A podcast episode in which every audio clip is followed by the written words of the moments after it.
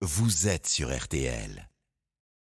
Ah ouais, les pourquoi de l'info chaque jour avec vous, Florian Gazan. Ouais. C'est ce soir à Avignon que Renault débute sa nouvelle tournée dans mes cordes. Mmh. Et ce matin, vous allez nous expliquer pourquoi euh, Dominique Lavanant est à l'origine d'un des plus gros tubes de Renault. Ouais, on est à la fin de, de l'année 82. Renaud a 30 ans, il est marié, vient d'avoir sa fille euh, Lolita. Il aspire à une vie tranquille, un peu incompatible avec sa célébrité. Alors, il décide de faire comme une de ses idoles, Jacques Brel, prendre le large sur un bateau.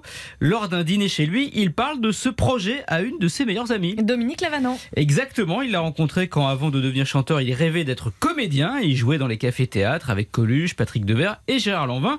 Renaud explique à Dominique Lavanon qu'il a fait construire une goélette de 14 mètres, baptisée le Makhnovchina, en hommage au mouvement révolutionnaire paysan ukrainien de 1917.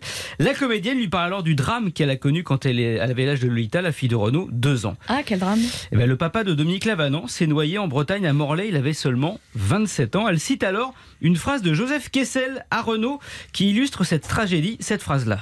C'est pas l'homme qui prend la mer, c'est la mer qui prend l'homme. Cette citation, Renault s'en souvient, le 23 juin 1983, il est en pleine mer, de retour des Antilles à Paris, avec sa fille sur les genoux, l'inspiration lui tombe dessus et il écrit ce jour-là, dès que le vent soufflera. Mmh, son plus grand tube avec Mistral gagnant. Ouais, une chanson d'ailleurs qui bizarrement n'est jamais sortie en single. D'ailleurs, Dominique Lavanant lui a inspiré un autre bout du texte. Elle lui cite l'acteur et humoriste américain W.C. Fields, dont elle venait de lire la biographie. Un type porté sur la bouteille qui disait qu'il ne buvait jamais d'eau à cause de ce que font les poissons dedans. Renaud s'en souviendra aussi, la preuve.